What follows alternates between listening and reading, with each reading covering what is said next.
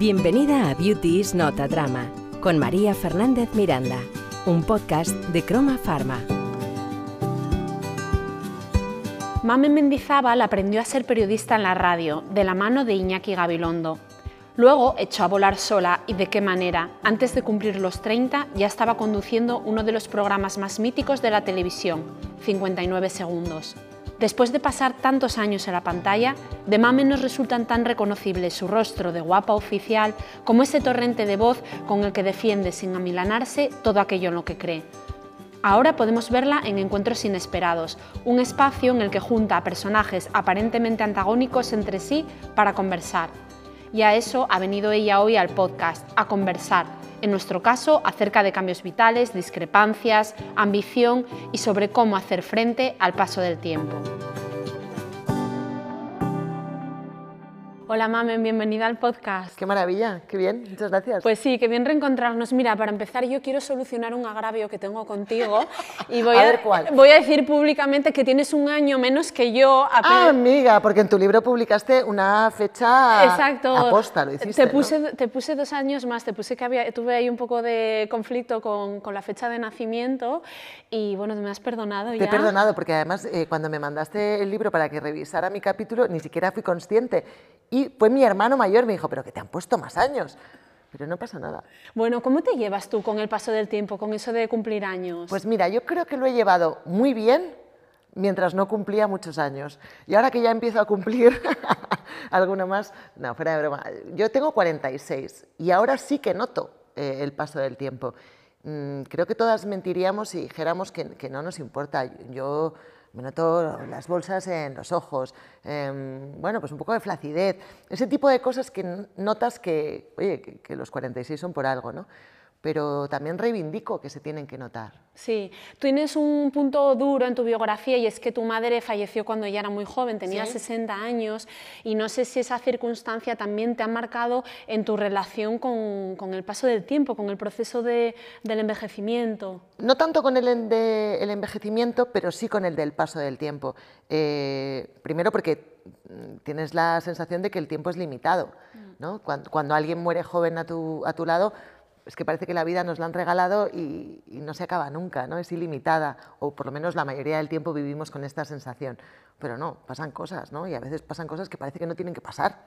Y mm, se muere un amigo joven, o tu madre joven, o tu padre, o lo que sea. Y entonces sí que notas sí que eres consciente ahí de que esto es un rato, pero eso te lleva, o en mi caso, te lleva a disfrutarlo más, ¿no? a, a vivir de forma más intensa o más consciente, pero mm, no desde el sentido estético, sino del sentido vital, ¿no? más, más profundamente vital. Esa conciencia de, de que estamos aquí un rato, como, como dices, es lo que te ha llevado, por ejemplo, a tomar la decisión de abandonar Más vale tarde, este programa en el que llevabas eh, cosechando éxitos 10 años, porque me imagino que no es fácil decir, pues lo dejo. No, descabalgarse del éxito no es fácil. Eh, del fracaso te descabalgan otros, ¿no? Pero es verdad que, que sí que puede tener con, con esta forma de vivir mía, ¿no? Y esta forma de, de sentir que, que el tiempo hay que aprovecharlo.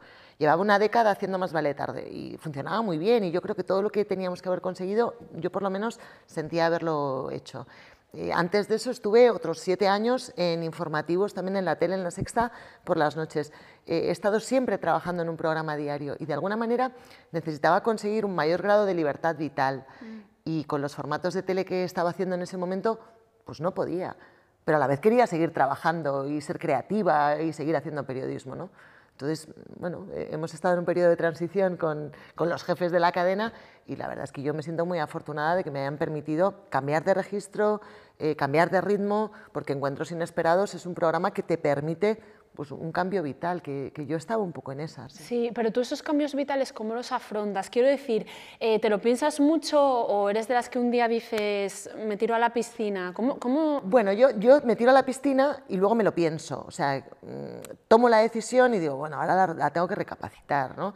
Em, porque mm, es verdad que el primer impulso es de mucha valentía, pero luego hay que colocar también las carreras profesionales, eh, lo económico, lo vital, lo personal. Entonces, pero sí que yo desde hace un par de años estaba ya en conversaciones con la cadena porque mi cuerpo, yo entera, mm, estaba en un proceso de cambio, ¿no? Y, mm, y hay, veces que esas voces no se pueden silenciar. Mm. Les tienes que hacer caso, ¿no? Para seguir siendo feliz y desarrollándote. Y... Entonces, hay un, hay un momento en el que da miedo el cambio. Claro que da miedo. Es muchísimo más fácil ir a trabajar al mismo sitio todos los días, eh, no preocuparte de las audiencias porque ya las tienes conseguidas, no inventarte nada nuevo porque ya te lo inventaste. Entonces, da, un cierto vértigo, ¿no? Eh, pero es que el, fracaso y el éxito son dos farsantes que van de la mano todo el rato, ¿no? ¿Quién te dice lo que es un fracaso o, quién te dice que estás triunfando? ¿Quién marca eso? Bueno, las audiencias dicen, por Las audiencias, el reconocimiento, sí, no sé, em, varias cosas, ¿no? Pero, pero realmente el éxito es, es conseguir un camino eh, que quieras ir haciendo tú, ¿no? Que vayas desarrollando tu vida conforme a tus valores, a tus ideas, a tu forma de pensar, a tu forma de crear también. Yo en ese sentido vivo esto como un éxito total, desde luego. Sí, el haberte atrevido. Sí, el haberme atrevido, estoy, estoy como orgullosa de mí, ¿no? Em, sí, orgullosa de mi, de mi cambio, orgullosa de, de haberme lanzado. Mira, en la despedida dijiste, lo voy a leer, em, dijiste que te movía luchar para que este país no sea una eterna batalla que huele a naftalina. Explícame eso. Quisiste dejar ahí un mensaje muy profundo antes de decir varios. Dejé varios. Em, bueno, porque es verdad, porque hay un mundo, eh, uno de los programas que hemos hecho en Encuentros Inesperados ha versado precisamente sobre el odio, ¿no? Este clima de confrontación que, que, es, que es pública, política y también periodística. ¿no? Eh, no, sé qué parte alimenta más a la otra, pero en ocasiones nos, encontramos en el día a día eh, enfrentándonos unos a otros por rojos, por azules, por guapos, por feos, por mujeres, por hombres, eh, en un clima de enfrentamiento. ¿no? Y, incluso cuando decía que huele a naftalina es porque estamos ahora con el comunismo y el franquismo todo el rato en la boca. Basta ya, inventemos la nueva realidad, inventemos nuestra construcción política, inventemos lo que somos, pero no vayamos a guerras de hace 40 años a buscar a nuestros enemigos y a nuestros amigos. ¿no? A mí eso me huele a naftalina y, y me parece que impide el crecimiento del país, desde luego el mío pero el del país también. Sí, me hace gracia que te estás refiriendo a lo de eh, el odio, ¿no? Ese programa, ese Encuentros Inesperados que yo lo he visto eh, sobre el odio. Y entonces cuando estabais haciendo la promo en Twitter, eh, vamos a hacer un programa sobre el odio, yo leía los mensajes y estaban llenos de, odio. es tremendo. Pero ¿por qué hacéis esto? ¿Por qué lleváis a Tony Cantó si es un odiador? Y venga insultos, y venga insultos. Digo, pues mira, lo estamos haciendo por esto, efectivamente.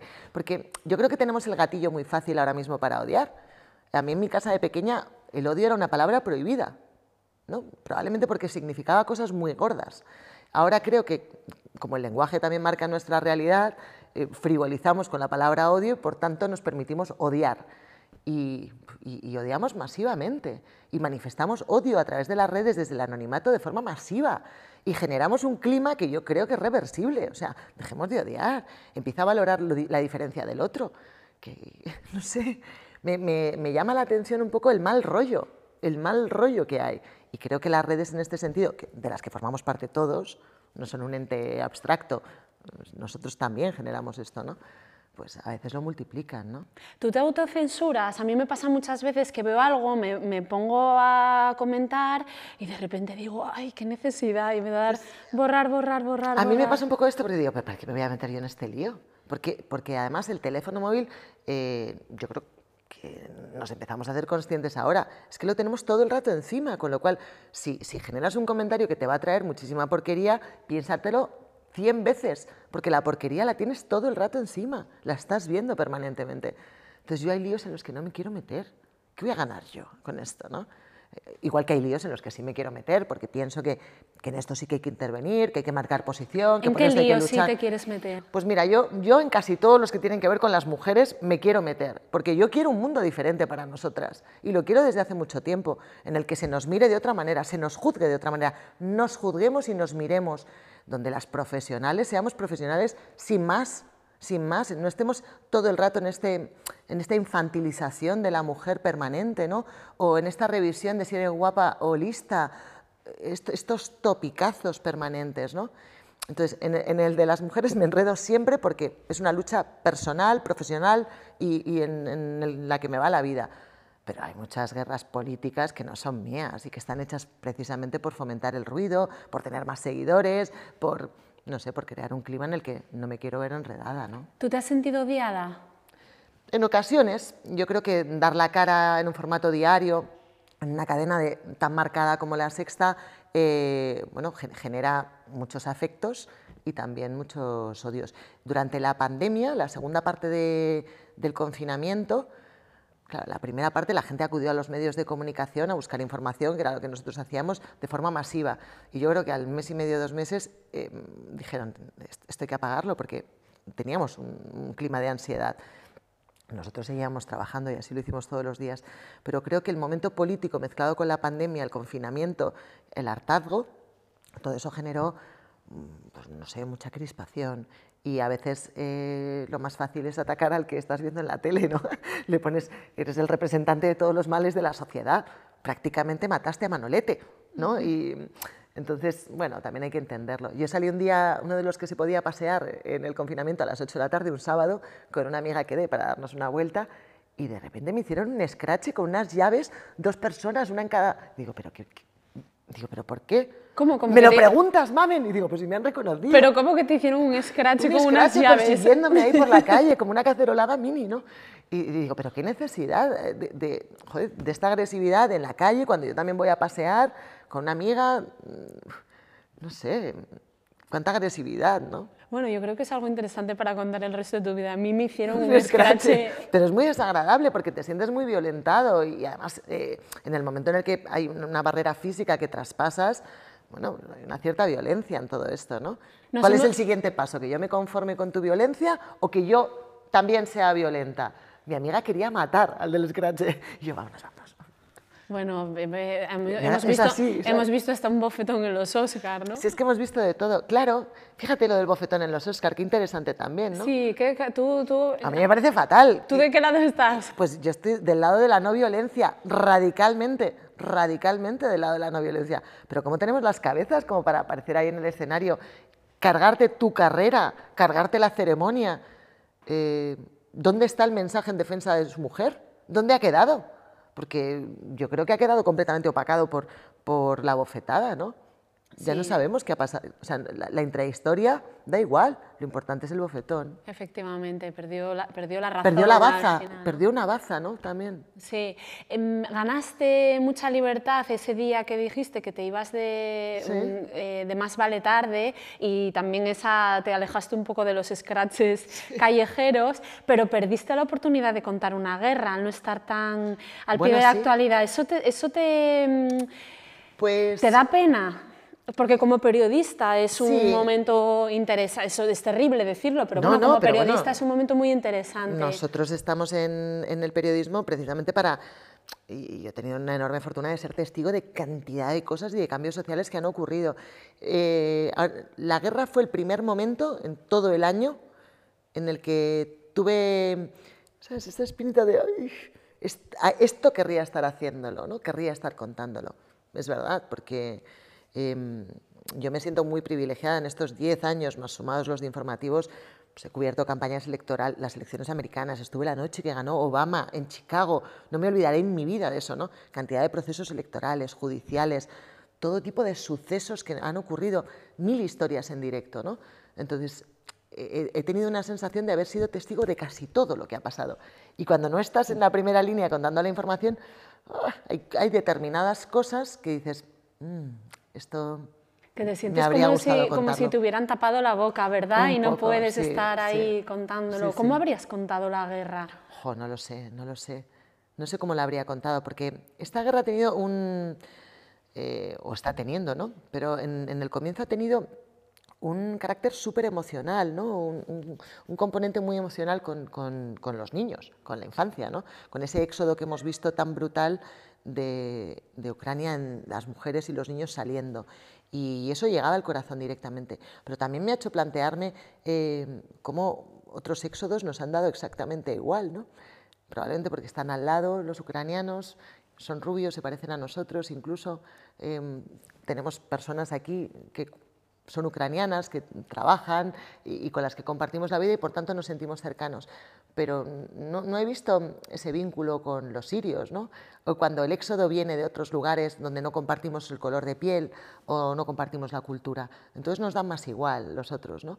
Ya, pero eso, no, eso nos lo enseñan en la carrera, ¿no? Quiero decir, es como lo de la información local. Siempre te interesará más que se le caiga una teja a tu vecino a que haya una guerra al otro lado del mundo. Sin duda, pero los, yo creo que los movimientos eh, masivos de, personas son algo eh, que ha llegado desde hace tiempo para no marcharse. Unos serán climáticos, tendrán que ver con la desertificación, otros serán por guerras, otros eh, tendrán que ver con dictadores que expulsan a su gente, pero mm, unos nos importan más que otros. ¿no? En unos ponemos el foco de una manera masiva y otros no los queremos mirar.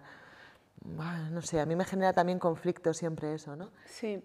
Estamos hablando mucho de lo que nos separa, ¿no? de lo que nos eh, diferencia, del odio, pero, pero también me gustaría hablar de lo que nos acerca. Y para mí hay una cosa bonita en tu programa, en Encuentros Inesperados, y es que juntas a personas que teóricamente son antagónicas y, y, hay espacios en, en, los que se encuentran. O sea, yo escuché a la Mala Rodríguez y Esperanza Aguirre diciendo que pues no somos tan distintas. Que va, incluso amiguis, se pidieron el teléfono después. Para mí este programa quería encontrar eso, puntos de encuentro entre gente muy, muy diferente.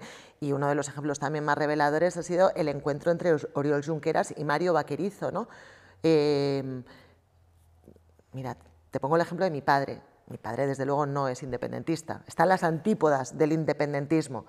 Em, pero le ha caído muy bien Oriol Junqueras. Porque hay espacios en los que cuando encuentras al otro hablando eh, pues, en este caso de religión o de su vida más íntima, cuando se baja del pedestal político, de la bronca política y encuentras a la persona, de repente hay conexiones, ¿no? Y el que te caía mal lo empiezas a tolerar y luego resulta que te cae bien. Y, yo creo que de este programa, oye, yo tenía, por ejemplo, con Mario Vaquerizo, no le conocía de nada, pero tenía cantidad de prejuicios, porque no pertenecía a mi órbita de acción, ¿no? Y a mí Mario también me ha parecido muchísimo mejor de la imagen que yo tenía de él, ¿no? Y, creo que este programa está hecho para eso, ¿no? para encontrarnos en el desencuentro. Los prejuicios tienen mucho que ver también con la imagen y antes te has referido al topicazo de, ¿no? Tú lo, tú, lo, has vivido de la chica guapa, de la tele y demás. Mira, María Cudeiro, que es la directora general de Croma, que es la marca que nos acoge en este podcast, me contó que estaba estudiadísimo que el cerebro concede más privilegios a los guapos, lo cual tampoco está mal, ¿no? Tú, tú has sabido eh, sacar provecho a esa ventaja que tienes de ser objetivamente guapa. Bueno, yo, yo nunca me he sentido guapa, eh, pero siempre me he sentido atractiva. ¿no? Podría, he tenido mi tirón, ¿no? podríamos decir, pero no he sido una mujer objetivamente guapa. Em, Has tenido tu público. lo sigo teniendo. Efectivamente, bueno, tienes tu tirón, pero, eh, pero es verdad que al, principio me, la primera cosa, trabajaba yo en la cadena SER y lo primero que me ofrecieron en tele empezaban a nacer los canales privados y tal, y a mí me gusta muchísimo el submarinismo y la persona que me llamó debía saberlo por alguna razón. Trabajaba con Gabilondo en la radio y me dijo, mira, es que estamos preparando un programa, pues lo que yo habría querido hacer siempre, ¿no? Súper ambicioso, vamos a viajar nueve meses por el mundo grabando los fondos de todo el mundo, tal, no sé qué, pim pam. Digo, ah, qué bonito, qué interesante, nos gustaría que lo condujeras tú y no sé qué. Dice, una cosita te voy a preguntar, ¿tienes pistoleritas? Digo, ¿qué? Que si tienes pistoleritas, ¿a qué te refieres? ¿Pistoleras? Y me quedé. Digo, ¿pero qué es un programa de qué? No, este es submarinismo, tendrás que salir en algún momento en bañador. Y hombre, buscamos también. Y dije, pues es que no me va a interesar. Porque es que me interesa, no me interesa tu pregunta, no me interesa esta afirmación y no me interesa este enfoque.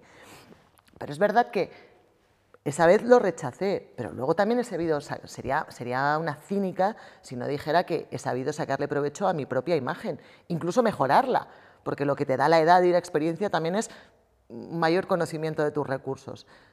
Pero, pero siempre he luchado porque antes que la imagen se reconociera la profesionalidad, ¿no? que, a las mujeres y a los hombres no se nos separara por esa raya de, que ellos pueden ser listos, pueden envejecer, eh, pueden ser gordos, y las mujeres tenemos que tener un solo modelo, ¿no? un solo modelo. Y ahora en la tele también está cambiando, pero cuando hay, nuevos modelos de belleza que se han incorporado, no solamente en la tele, en las revistas femeninas, en, la vida, ¿no? pero, pero hemos vivido una gordofobia infame. Tenías que tener una 38. Yo no he tenido una 38 en mi vida yo soy una mujer alta y grande, ¿no? entonces no entraba, en el, no encajaba en el modelo tampoco. y yo desde, desde mi forma de no encajar también he luchado para que otras formas de ser mujer estuvieran ahí. Yo nunca he sido silenciosa ni dócil, ni he estado calladita. Me ha gustado pelear por todo, pelear hasta morir. Y, eso también es una forma de ejercer tu feminidad, ¿no? Eh, ¿Te has hecho algún retoque estético? Me he hecho, em, me he puesto Botox eh, aquí, encima de las cejas, como para que la pata de gallo no tal. No, lo hago tan habitualmente como debería, se supone, pero, pero sí, es lo que me he permitido hacerme en un mundo que me atrae, pero me da miedo, porque mm, como que yo no quiero perder mi cara, quiero envejecer a mi manera, pero también lo quiero hacer bien. Y estamos un poco sometidos ahora en esto, ¿no? Cuando te vas haciendo mayor. ¿Qué te da miedo de, la medicina estética? Pues a mí me da miedo dejar de parecerme a mí misma, ¿no? Pues convertirme en otra persona. Eh, eso es lo que me da miedo, realmente, tener la misma cara que otra señora. Y yo a veces veo que hay muchas señoras con la misma cara, con las mismas bocas o con las mismas narices. ¿no? Mm, entonces, a mí me interesa la medicina estética en tanto en cuanto mejora tu aspecto, pero no, no, te cambia de aspecto. Yo quiero tener mi boca, mi nariz y mis ojos y envejecer con ellos.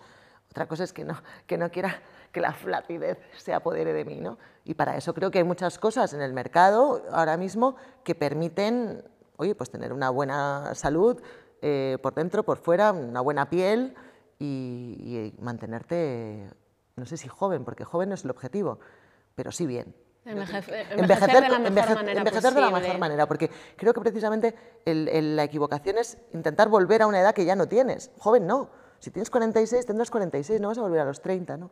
Mm. Pero sí, estoy justo en un momento de, de mucha duda con esto yo. Sí, bueno, aquí abogamos en este espacio por, bueno, primero por la libertad de las mujeres, ¿no? que es una herramienta que, que, existe y cada una que la utilice como, como, quiera, pero que sí, que por qué no, y que no, no han de ser vilipendiadas las mujeres que, que, optan por mejorar, porque es que parece que todo está mal, que si te dejas las canas está mal, pero si te pones Botox está mal, y no sé por qué pasa esto. Me, me estoy acordando de, por ejemplo, Chanel, la representante de Eurovisión, que se la, se la criticó mucho em, eh, cuando se hizo esta final, por, no, no solo por, el, por la letra de su canción, que para mí eso sí que era, podría, se podría discutir, sino también porque, porque era una tía buena, ¿no? Porque era una tía buena y vives y, Es que en el caso de Eurovisión que dices, a mí me parece que se generó un fenómeno súper interesante para mirarlo desde fuera, duro si lo estás viviendo dentro, ¿eh? porque yo creo que Chanel recibió amenazas, insultos, de todo,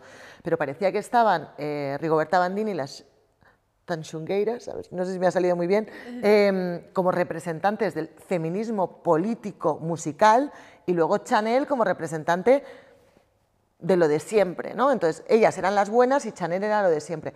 Pues ni lo uno ni lo otro, esto es música, ¿no? Es, entretenimiento, es Eurovisión. Yo creo que, que Chanel hizo su propuesta tan legítima como las de las demás, ¿no? Y tiene derecho a llevar unos monos transparentes, a bailar provocativamente y a poner en marcha lo que ella quiera. Y los demás tendremos derecho a hacer lo que queramos. Pero eso no convierte a unas en buenas y a otras en guarras, por reducirlo un poco a lo de siempre. ¿no? Yo creo que de esa dinámica nosotras, nosotras las mujeres, somos las primeras que tenemos que salirnos, porque a veces somos las primeras en meternos también. Sí, efectivamente. Me estoy acordando también de aquella, aquella foto famosísima de Soraya Sáez de Santa María, ¿no? cuando creo que fue en la portada del Mundo, ¿verdad? Que, bueno, le debió decir el fotógrafo, ponte así ya sabes, y, y la foto era, era sexy, Y, y la machacaron. Claro, es, bueno, pero acuérdate que machacaron a Soraya, es verdad que estaba sobre un reposamaletas, ¿no? en una habitación de hotel, como con un camisón largo. No era una imagen de la política. Podía estar un poco fuera de contexto. Yo creo que probablemente Soraya ahora no lo haría diría, pero yo qué gano con esto, ¿no? Pero en ese momento probablemente buscaba notoriedad y no estaba acostumbrada a los medios. O pecó de inocencia. O pecó de inocencia, sí. ¿Quién no ha pecado de inocencia alguna vez, no? Eh, pero, pero a las ministras a cualquier ministra, eh, bueno, o sea, mide por otra, con varas de medir que a los hombres no, ¿no? Si lleva traje rojo, porque lleva traje rojo. Si posa con no sé qué, porque posa con no sé qué. Mm, si es masculina, porque es masculina. Si se opera, porque se opera. Mm, no sé, José Bono se ha puesto pelo y se ha puesto pelo. No hace falta darle tanta vuelta, ¿no? pero las mujeres estamos siempre un poco infantilizadas eh, digo públicamente, por nuestro aspecto estético. Y yo creo que es que es una estrategia, de verdad, no le encuentro otra explicación. Creo que nos, tenemos que ridiculizar o nos tienen que ridiculizar y minimizar, infantilizar, para, para que no estallemos con todo el poderío que tenemos que, que no se puede aguantar. ¿Por qué, porque hablando de Soraya y hablando de ministras y demás, todas las mujeres que parecen llamadas a, encaminarse hacia la presidencia del gobierno eh, acaban quedándose en la cuneta? Pues no lo sé. Eh, yo fíjate, veremos con Yolanda Díaz qué pasa, ¿no? que, creo que es la primera mujer con opciones a, a presentarse como presidenta, porque lo que vimos en la guerra de Soraya Sánchez Santa María y Pablo Casado es que Pablo Casado se iba a quedar eh, con el Congreso del PP. Pero Yolanda Díaz se presenta en, esta candidatura y yo creo que puede tenerla ella. Veremos qué opciones reales tiene dentro de la izquierda. Ahora es muy difícil que cualquier hombre o cualquier mujer consiga, solo con los votos de su partido, llegar a la presidencia. Hace falta un enorme grado de alianzas con los otros partidos. Las mujeres en eso lo tenemos más difícil, pero también conseguimos generar más consensos eh, en la vida normal. ¿no? Yo creo que veremos, eh, igual que vemos ministras que se lo han ganado por sus propios méritos, veremos a una presidenta del gobierno. Pero ni es fácil ni será pronto. ¿Lo veremos tú y yo? Yo sí, creo que tú y yo, seguro. seguro. bueno, es que nosotras somos muy jóvenes. Las votaremos incluso, ¿no? Pues si, si, es que se nos da, si, vamos, si queremos, es nuestro partido, la opción ideológica que queremos, ¿no? ¿Tú qué opinas de las cuotas? Pues yo creo que ahora son más innecesarias, pero en el comienzo lo fueron, desde luego. Eh, sin cuotas, mm, bueno, los consejos directivos de las empresas seguirían sin tener a muchas mujeres. De hecho, a día de hoy sigue habiendo una representación 80-20 en muchos de ellos. ¿no? Entonces, las cuotas han permitido el acceso de mujeres con muchísimo talento a puestos directivos que nunca, nunca habrían tenido ese acceso. Pero es verdad que también, vuelvo a, a un término que he utilizado ya mucho en esta conversación, nos infantiliza, ¿no? Parece que no te lo has ganado. Y, yo soy de la opinión de que nos hemos ganado todo con creces, ¿no? ¿Por qué te hiciste periodista, mami? Pues por esta mezcla de... Mm, este, este, sueño de, ser muy feliz con la literatura, me gustaba por encima de todo leer y viajar, ¿no? Soñar. Eh, la mezcla de viajar y leer me hizo pensar que esta era mi profesión.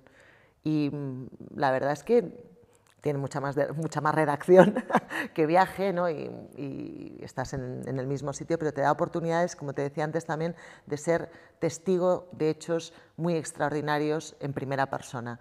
Y, a mí eso de estar estos años de carrera, que he estado muy, muy ligada a la información, pues yo me siento súper privilegiada.